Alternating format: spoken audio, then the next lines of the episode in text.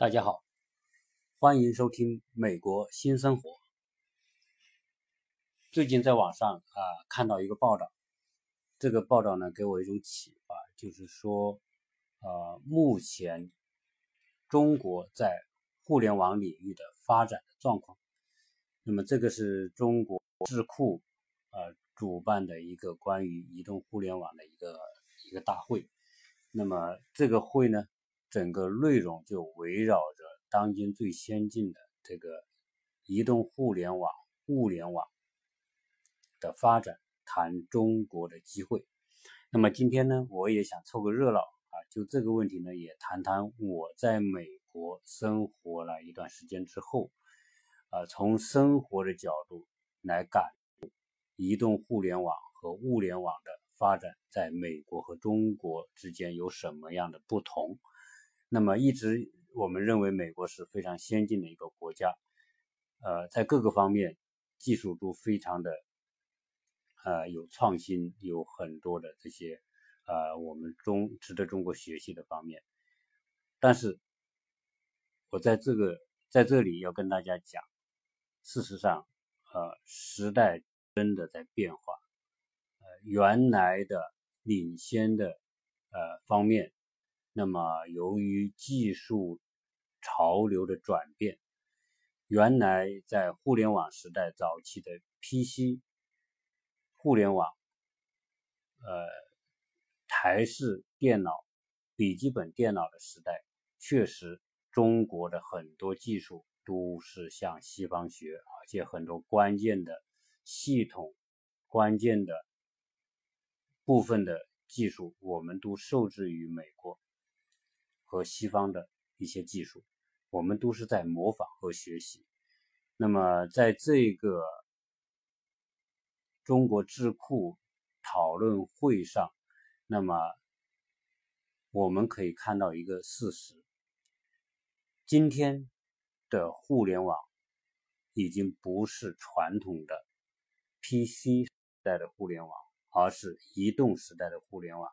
那么现在的移动时代的互联网加物联网这两个概念已经成为社会的基础的技术应用。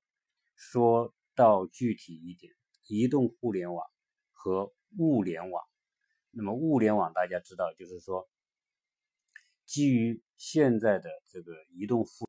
互联网以及所有的信号覆盖，包括 WiFi 信号的覆盖到的地方，所有的物品，原来我们所用到的，比如说汽车，呃，我们用到的家用电器，甚至现在我们的衣食住行，包括我们穿的鞋子，我们穿的衣服，我们戴的手表。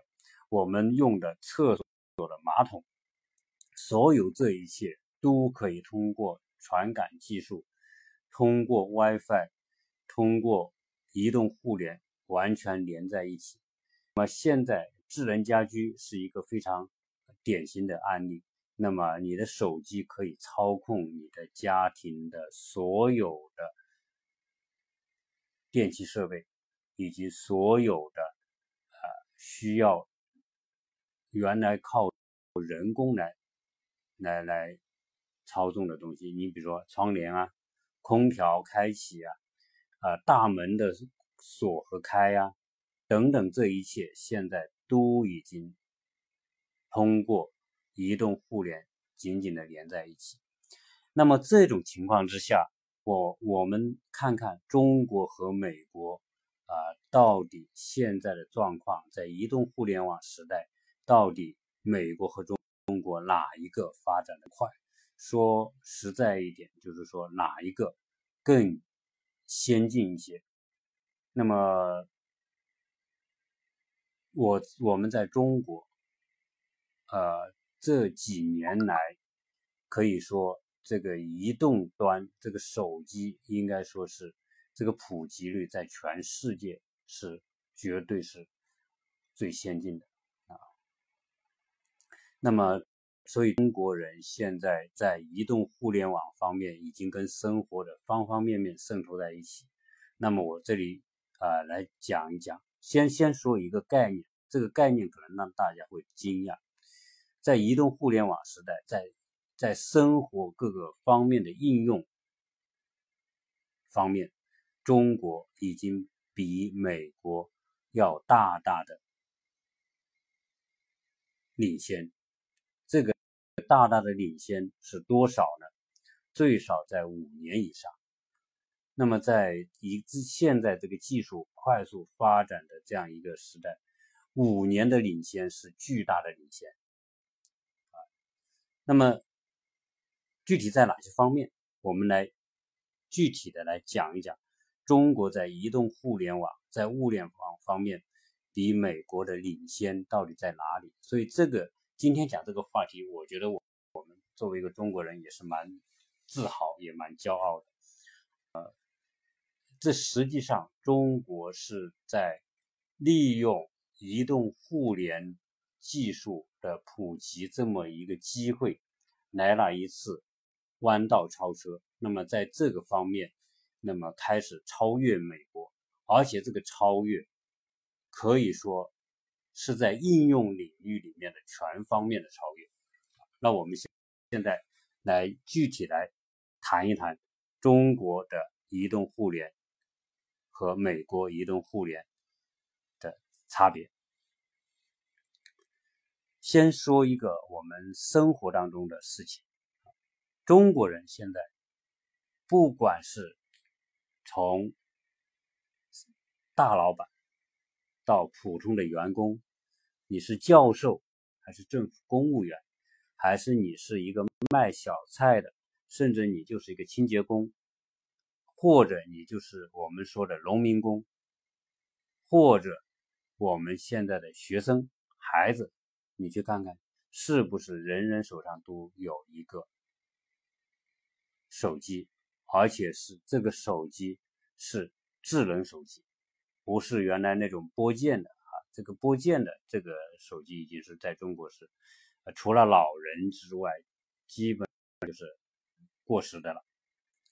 那么人人都有手机，再加上中国在应用软件的系统应用上，比如说移动支付，这个移动支付当然是一个。互联网金融的概念，就是说我们现在买东西，或者是说要付费，或者是要转款，啊，要汇款，要还是说啊签合同之后的这个大家生意往来的这个付款，大家现在都基本上在移动端在在完成，也就是通过移动支付。大家都知道啊，在这方面最领先的。无非就是支付宝和微信支付这两者，那应该说已经覆盖了这个中国老百姓在日常生活的付费方面的各个领域。那这里面，呃，我想在中国生活的人，人人都是有切身的体会。现在你有多少人还带着大把现金呢？基本上这个手机你就可以解决你，你出门你就不用带钱包了，不用带信用卡，这个手机随时可以支付，微信扫一个二维码，支付宝扫一个扫一个二维码就立立刻支付，所以以至于说我们现在在一些夜市的地摊，包括菜市场的那种卖菜的，你也可以用微信支付和支付宝支付。你可能一块钱、两块钱、几毛钱都可以在手机上完成支付。在中国，有谁用支票？你看过你身边的谁用支票呢？基本上，我想你是没有看到中国人不用支票。那么回过头来讲，这个移动支付在美国是什么样子？在美国，那么可以说它还是显得很传统。美国没有中国这么普及、这么发达的移动支付。美国也有电商，中国的电商可以说现在在全世界是遥遥领先。那么呃，淘宝、京东等这一类的电商平台，那么生活的所有的大大小小东西，大家都在上面去淘，这么去买，那么这么支付。但是美国的移动呃，美国的电商平台也有阿马亚马逊和易贝。啊易贝当然曾经是非常牛逼的，呃，在中国发展的很好。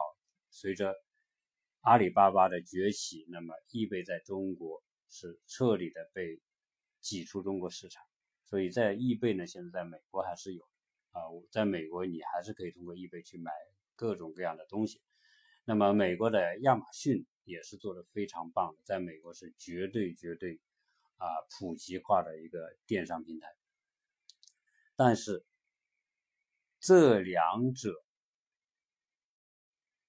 也是通过移动支付来完成的，但是呢，还是有不同。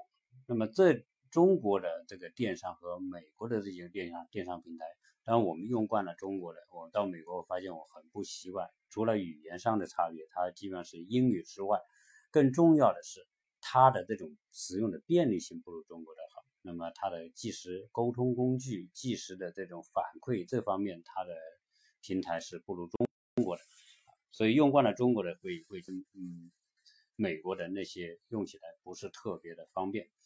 那么而且在美国呢，移动支付，你比如说你去吃个饭，那你得付现金或者用信用卡。美国呢是一个信用卡的社会，干什么都是用信用卡。或者是说用支票，那支票毕竟不方便嘛，所以你去买个东西你不会用支票，只有用信用卡。在中国现在还谁还信用卡去刷卡呢？基本上就很少了。那么美国，我们现在在美国生活的时候，你会感觉到美国的支付是跟中国比是极其不方便，因为大家还是在拿着信用卡、拿着银行卡去购物。我们在中国的超市，在中国的大大小小的四多店，你去买东西，你都看到在结算结算的那个地方、收款那个地方，都排着两个二维码，一个是微信的，一个是支付宝。你不用拿拿钱出来，你也不用拿信用卡出来，直接拿手机一扫，直接把这个钱就支付了。在美国没有这些。超市结算的地方都没有二维码，也没有移动支付，你必须用银行卡、信用卡，这是一个事实啊。在这方面，美国就显得很落后、很传统。那么刚才讲了移动支付，第二个讲到物联网，物联网在美国的普及率。真的不如中国。比如说，智能家居方面，美国还是很传统。美国的这些，由于美国的这个智能家居，它的造房的方式跟中国不同。中国是有个二次装修，美国基本上是一次装修，新房一次装修。美国人在这个装修方面跟中国人。比那是花的钱是一定是少的，因为他买房子就是包括了买装修，所以呢，美国的这个智能是开发商大批量做的，他就不会用特别先进的东西，所以他的这些家庭的电器用品、家庭的各个物件，它都是很传统的。我你说窗帘。这些都是手动的，冰箱就是普通冰箱，这些洗衣机这些就是我们很传统的这种东西，包括门锁啊，这些都是传统的，包括监控啊这些，啊，都是传统。那么中国现在的智能家居方面，可以说啊已经非常的普及，而且已经非常成熟。那么所以在装修的时候，现在很多人都用到很多啊非常先进的东西，包括。通过手机跟家里所有的跟电有关的东西连连接和操控，这个在中国已经是在很多城市都开始普及，在美国基本上没有。所以在这方面，那么中国也是非常的领先。那么还有哪些方面我们要讲这个这个移动互联中国和美国的不同？在医疗方面，实际上我们现在中国看病，中国看病，呃，中国人有好多的牢骚，说中国看病非常贵，中国看病看不起。啊，当然，对于普通的消费者、普通的这个中国居民而言，呃，看病的费用占他的收入比例也是蛮高的，啊，这也是很多人对中国的医疗体制存在很多诟病，希望他改革，希望这个，呃，这个医药分家，啊，看病的和拿药的不要在一起。那么医药分家呢？当然，美国是很早就是这么做的。医生只负责看病，只负责他只收看病的钱，呃，买药跟他没有关系。他开了处方，你自己去药店买。所以美国不存在说医院拿回扣啊，然后那种很严重的这种这种医疗医院的这个医药腐败的问题，在美国是没有的。但是呢，美国、中国现在你说我们去看个病。排队基本上都是老年人没有办法排队，年轻人谁还去医院排队看病呢？基本上你的手机挂号就完全解决了预约挂号的问题。你在手机上完成预约挂号，现在越来越先进。中国这个在在医疗诊看病方面、付费方面都变得很很很先进。你挂好号之后。那么凭声称的二维码就可以去医院扫码就可以去看病，所以现在这种传统的什么挂号啊这些都慢慢都会都会消失都会改变。看完病之后直接在手机上支付，支付完你你去拿药，你去检查，那么这这一切包括现在中药，你完了之后你甚至都不用拿中药，他。他会给你煎好药，然后根据你的地址给你寄回去。像这些在中国都已经开始普及，但是在美国可不是这样。美国，呃，应该说，如果说看病的贵的程度，那美国比中国要贵的多得多。这个在美国来说也是一个很难解的一个结。美国的看病贵，那是全世界之最。美国因为。他的这个这个看病很贵，所以美国的医疗保险也变得很贵。呃，美国在医疗保险方面，奥巴马搞了一套奥巴马的这个医疗计划，然后川普啊又开始搞他的呃医疗计划，要废除奥巴马的这个医疗医疗计划。那么美国看病，我大概说一说，这个说个大概啊，不详细说。美国看病。呃，应该说它的医疗体制跟中国不同。中国是，你大病小病，你都可以选择大医院看，这些什么三甲医院啊，呃，很多小呃很多小医院呢就人不多，但是中国大医院就人满为患。基本上说，中国最拥挤的地方是哪里呢？不是车站，车站是一波一波的，但是医院呢是最拥挤的。永远都是像火车刚到站一样，永远都是挤得满满的，因为大家都去大医院看，小诊所看病的人相对就少。在美国，它是倒过来，你不能去大医院看，因为什么？因为你的保险限制了你。首先，你必须到家庭诊所、家庭医院这些专门给家庭看病的医院。但是呢，家庭医院呢？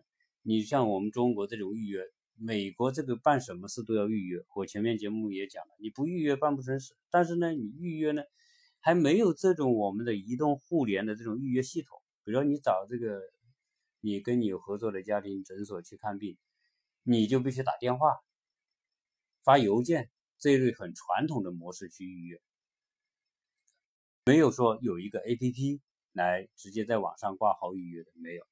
然后你预约完了之后呢，你再到小诊所看，小诊所家庭医生给你看，初步诊断之后，啊，小问题就给你开点药去，你自己拿药；大问题他就给你再转到大医院去，那么或者他呃他送你去检体检检查，检查完之后再看是不是要送到大医院。所以美国的这个病人都分散在各个的家庭诊所里面去了，所以在大医院就看不到像中国那种永远像站的那种盛况是看不到的。呃，去大医院也是也是预约，基本上呢环境啊各方面都挺好，那么你人也不会说挤在那里，然后排长队都没有的，都是坐在那里，然后有给你喝茶喝咖啡的地方，然后在环境很好，在在等到叫叫完之后你再去看。那美国呢是这么一套，但是呢，呃有很多在美国呢，你也不是说你随去，嗯你随预约就能去，不可以的。你预约一般都是几天之后，如果是你是拿的是政府优惠的医疗卡、医疗计划，那这个预约时间更长，有的几，有的预约预约几个月，甚至一一年、两年都有。所以在美国这种呃移动互联跟医疗这块的这种这种改革配套的这种这种普及性，应该说还是很还是没有开始，而在中国在这块已经走得很远。很远。那么中国的，呃，再说一个，美国和中国有很大差别的地方。中国的移动端的 WiFi 的普及率比美国要高，而且要高很多。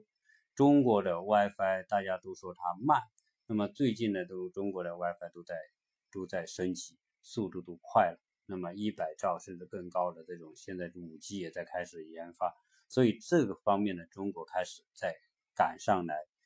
但是美国的、中国的 WiFi 可以说，中国你都是智能手机，你不能没有 WiFi。所以现在你不管你去办哪里去办什么事，到哪个单位，他们都可以接到 WiFi。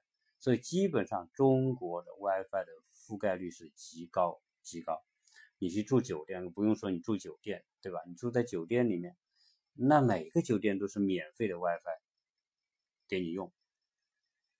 中国，你到任何一个商场，到另外一个餐厅、咖啡厅，你没有 WiFi，你基本上就没办法留住客。所以呢，WiFi 中国已经普及到各个角落，极其便利，每个家庭也都有。只差一个什么呢？中国现在就只差一个。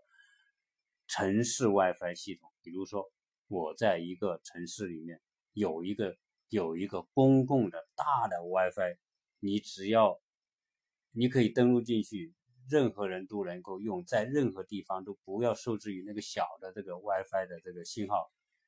中，我想这一步是中国下下一个阶段要做的。如果中国能做到这一步，一个城市就是一个大的公共 WiFi。基本上 WiFi 免费的话，那意味着什么？意味着移动互联，中国在将会更加超越和领先西方国家。那么在在美国和西方国家，你就发现不一样。越好的酒店，WiFi 越难用。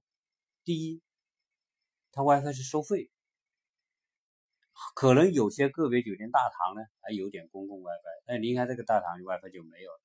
那你房间里你要开通 WiFi 收费，而且收费还蛮贵的，这个是美国应该说真的是不可思议的地方啊。那这里面当然说一个很很客观的讲，除了我们说的这个电信运营商之外，还有一个问题，WiFi 在中国普及，在美国不那么普及，我想可能出了观念上的问题，除了。关于啊技术保密啊、个人私密的保密啊等等这些呃因素之外，中国的移动互联得益于一个非常重要的基础，就是中国制造。中国制造的体系之完备是在全世界少有的。当然，我说的是属于普通的、初级的、偏中低端的制造业，那中。绝对绝对是世界上遥遥的领先，而且是制造能力是最强大的。全世界在中低端的所有的制这些产品，基本上都来自于中国。那么你看看我我在美国要装一个家庭 WiFi，那么美国的家庭 WiFi 也是第一个，它的收费多少多少钱？按美金算，大概一般是在四四十美元左右，四十到五十美元，你装一个 WiFi 用，这个跟中国可能差不多，对吧？但是美国的这个 WiFi 设备，这个电信设备，那比中国要贵得多得多。我举个例子说，你装了 WiFi，你总要装一个路由器吧，要不然你这个 WiFi 信号发不出来，对吧？电信给你装那个盒子，你要通过路由器来发射 WiFi 信号。好，那么这边呢是，当然跟中国一样，你装了电信的这个。设备之后接通电信这个这个信号进来之后，呃，它是不带 WiFi 的，呃，不带这个路由器的。那路由器你得自己买，在中国买个路由器可能四十块、五十块、六十块大把多的是，随便在网上买一个都都都都都都很方便。那么在美国可不那么方便。路由器有没有呢？有，你去超市这里的什么沃尔玛、Costco 啊，这 Best Buy 这些大的这个电信超市，你去买，那价格要吓死你！一个路由器大概多少钱呢？大概在一百八十美元左右，一百八十美元，那你折算成人民币看看，那就是一千多人民币。一个那个小盒子，一千多人民币。所以，它这个这个使用成本就会变得很高，对吧？好，那么还再谈一个问题，就是说这个手机的问题和手机收费。现在看来，中国比美国那还是要有很大的价格优势。现在我们在中国，你要一台手机。第一，中国的智能手机的制造在在低端、中低端这一块，那是全世界是供应了全世界的所有的手机。当然，除了苹果这种高端的之外，但是呢，我我要这么讲，在美国，苹果手机的占有率是高的。当然，美国也有很多其他的品牌，比如说韩国的三星啦、LG 啊。这些手机也是有的。那么美国呢，就也有一些品牌，但是我们中国人都不知道了。那么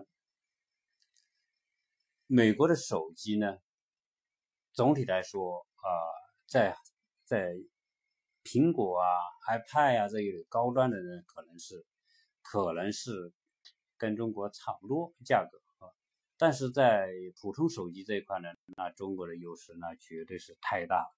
中国的你就说买个裸机吧，中国你买个什么这个 vivo 啊，这个这一类的啊，小米啦啊，那么这一类的这个这个手机呢，呃，现在是很便宜，可能一两百块钱你随便买人民币啊。